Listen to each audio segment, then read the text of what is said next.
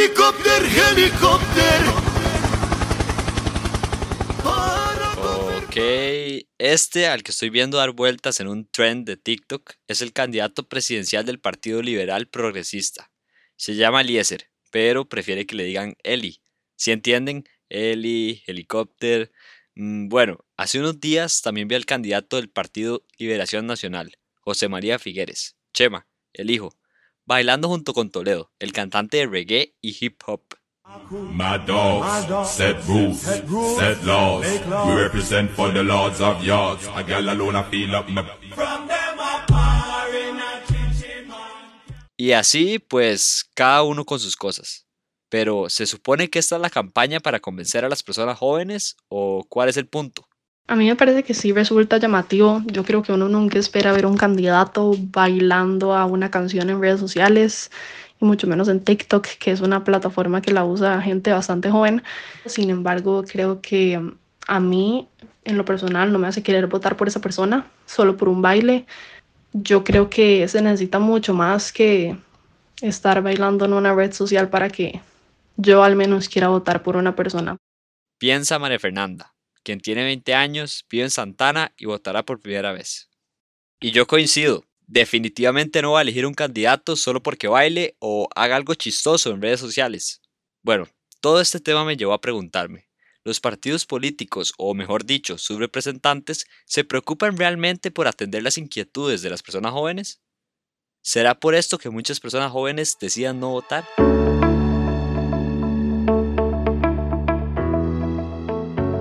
Soy Alejandro Echandi, gracias por escuchar este segundo capítulo de Mi Primera Vez un podcast para nuevas y nuevos electores, y para la gente joven en general.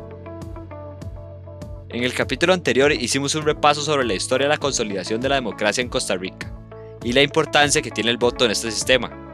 Al final de ese capítulo nos hicimos la pregunta de por qué las personas jóvenes votamos menos que las mayores. De eso hablaremos en esta segunda entrega. Esta es una producción de las radioemisoras de la Universidad de Costa Rica en el marco de UCR Electoral. Empezamos.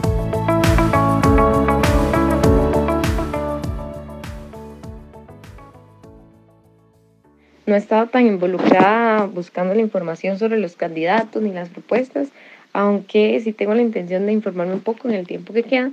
Me contó Celina, otra nueva votante, quien tiene 21 años. Creo que lo que ahonda las generaciones jóvenes es un profundo descontento con respecto a la clase política que se debe a su incapacidad de responder a nuestras necesidades y una falta de representación de la juventud en estos espacios de toma de decisión. Piensa Manrique, de 20 años, vecino de la abuela, quien votará por primera vez en febrero. Él está muy decidido en ir a votar, aunque reconoce que los partidos no logran convencer de todo a las personas jóvenes. En la medida en la que no votemos, estamos permitiendo que otras personas decidan quién nos va a representar en los distintos órganos políticos. Muchos de los candidatos no tienen como prioridad en sus planes cosas que los jóvenes tienen en estos días como prioridad. Opina María Fernanda. Nosotros cuatro iremos a votar por primera vez, pero sentimos que existe un vacío en las propuestas de los partidos hacia la juventud.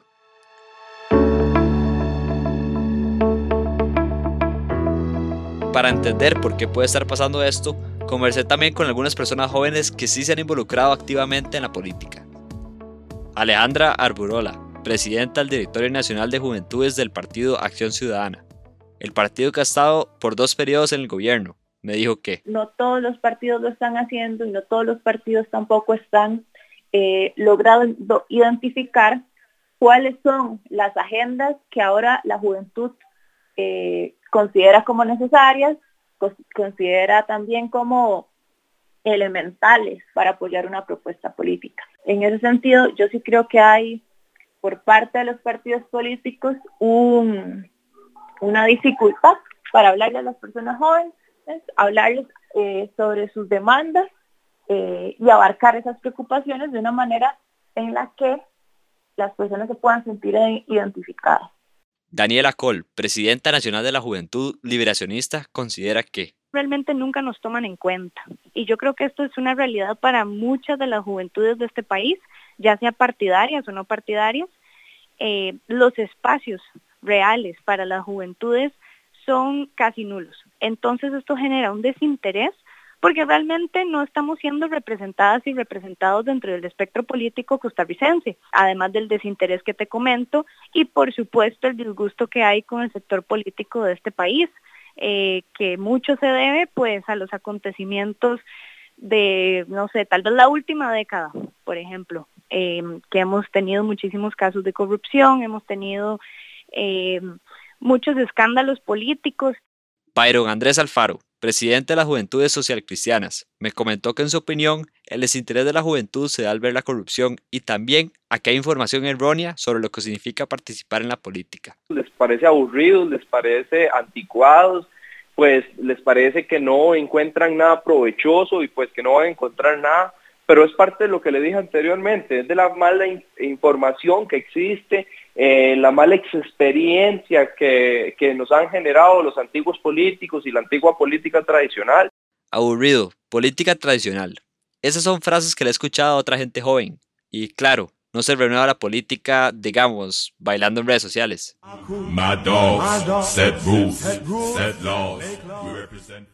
El problema del abstencionismo, tanto en la población joven como en la población no joven, tiene su contextualización histórica en la crisis de representación que se viene manifestando desde inicios de siglo.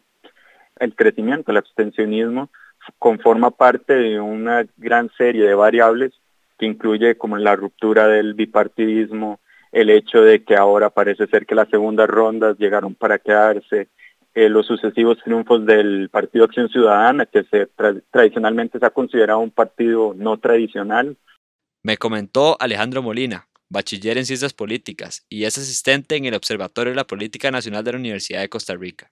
Esta contextualización histórica que tiene la crisis de representación eh, tiene muchísimas explicaciones, pero fundamentalmente podemos hablar del crecimiento de la desigualdad que hemos tenido a raíz del modelo de desarrollo que los partidos han mantenido y que ha hegemonizado los últimos 40 años al menos el hecho de que existan problemas sociopolíticos eh, sin resolver, como lo son constantemente los que aparecen en, los estudios de opinión, como los que realiza el CIEP, como desempleo, inseguridad, costo de la vida, etcétera. El hecho de que se asocie la política como sinónimo de corrupción a raíz de los casos que hemos venido observando, no solamente en los últimos años, sino desde, como digo, desde el inicio del siglo, Alejandro dice que sí hay un intento de los partidos por mostrar una renovación de estructuras. A ver, desde el hecho de que algunos candidatos hagan uso de ciertas plataformas tecnológicas, eh, redes sociales y demás, a veces puede haber un intento de mostrarse como juveniles, de mostrar una renovación incluso en las estructuras del partido. Hemos visto que los partidos tradicionales han intentado este, colocar en puestos de relevancia a, dirigentes jóvenes de su partido.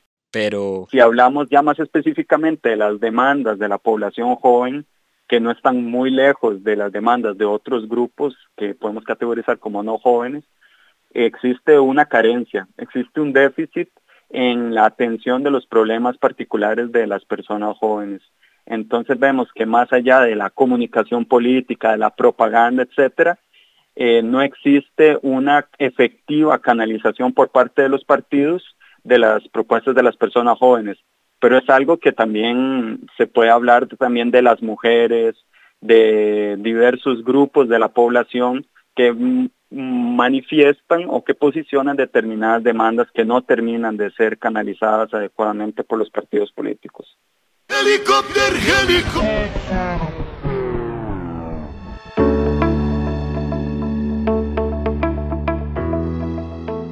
La participación de las personas jóvenes en las elecciones ya ha sido analizada en algunos estudios.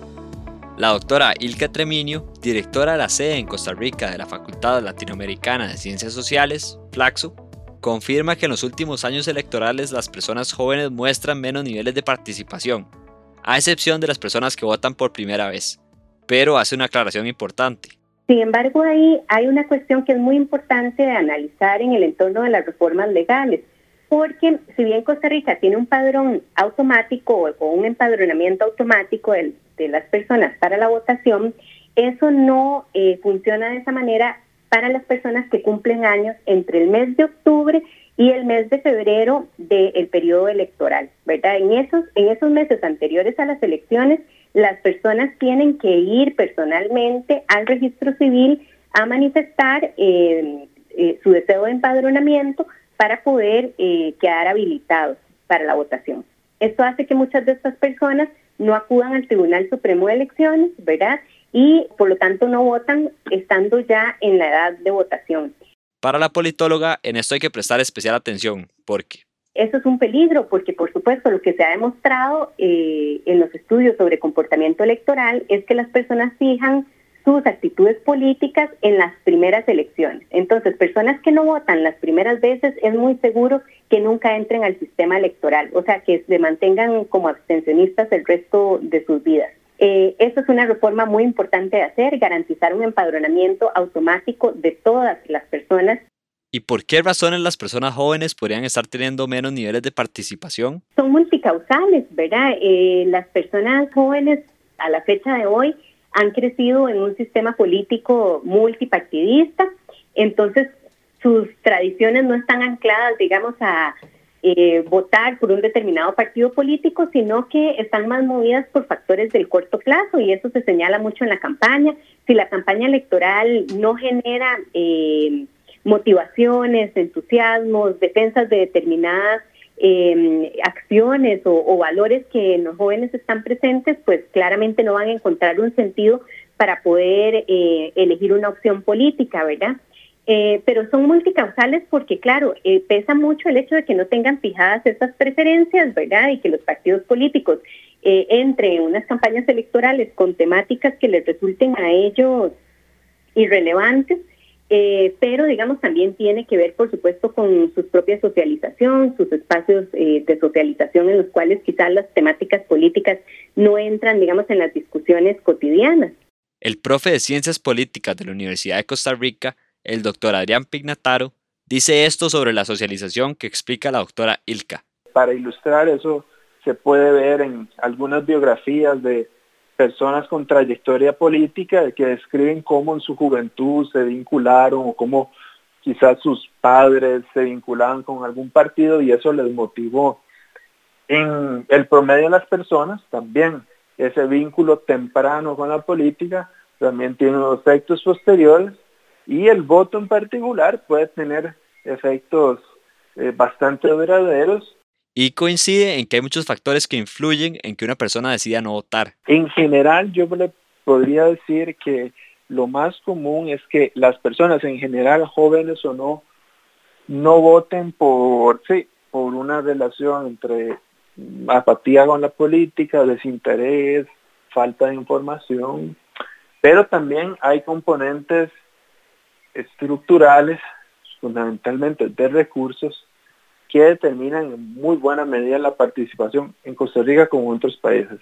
Entonces estamos hablando que las personas con menores ingresos, con menor nivel educativo, tienden a votar menos. Entonces, no es solo el componente eh, de actitudes políticas, sino también de recursos y eso se puede explicar con hechos, digamos, bastante fundamentales como tener que trabajar, tener que eh, obtener los recursos para desplazarse para eh, votar, ¿verdad?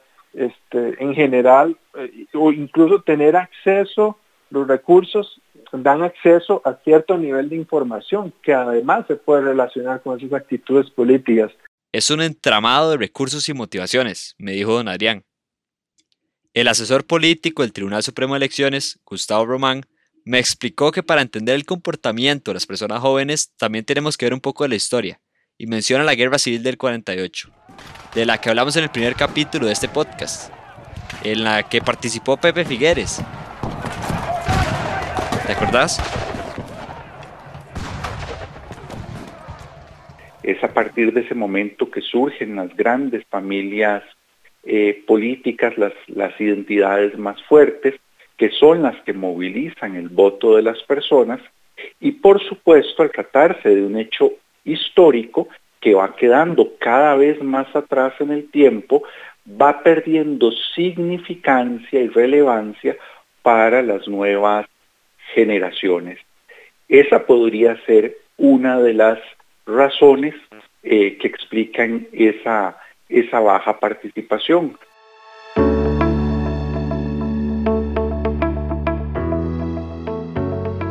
La historia, nuestra historia como país, nuestra historia familiar, nuestra historia personal. Claro, son muchos factores y voy comprendiendo mejor por qué algunas personas jóvenes puedan sentirse desinteresadas o alejadas de los procesos electorales. Pero sabes que voy comprendiendo también que precisamente votar permite que las personas en la política, las personas que nos gobiernan, tengan que escucharnos. Recordar las palabras de don Gustavo Román en el capítulo anterior de este podcast. Los políticos viven de los votos y nosotros tenemos el poder de darles o negarles esos votos. Eso es democracia. Pero claro, como le dijo la tía May a Spider-Man en ese peliculón que fui a ver en diciembre. Todo gran poder conlleva gran responsabilidad.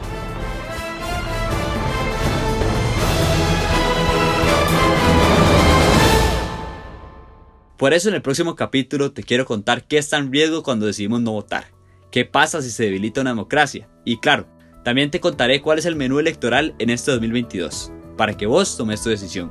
Gracias por escuchar Mi Primera Vez, un podcast de las radioemisoras de la Universidad de Costa Rica, en el marco de UCR Electoral. Soy Alejandro Chandi y en la producción participaron Hulda Miranda, Rubén Fernández y Paolo Marín.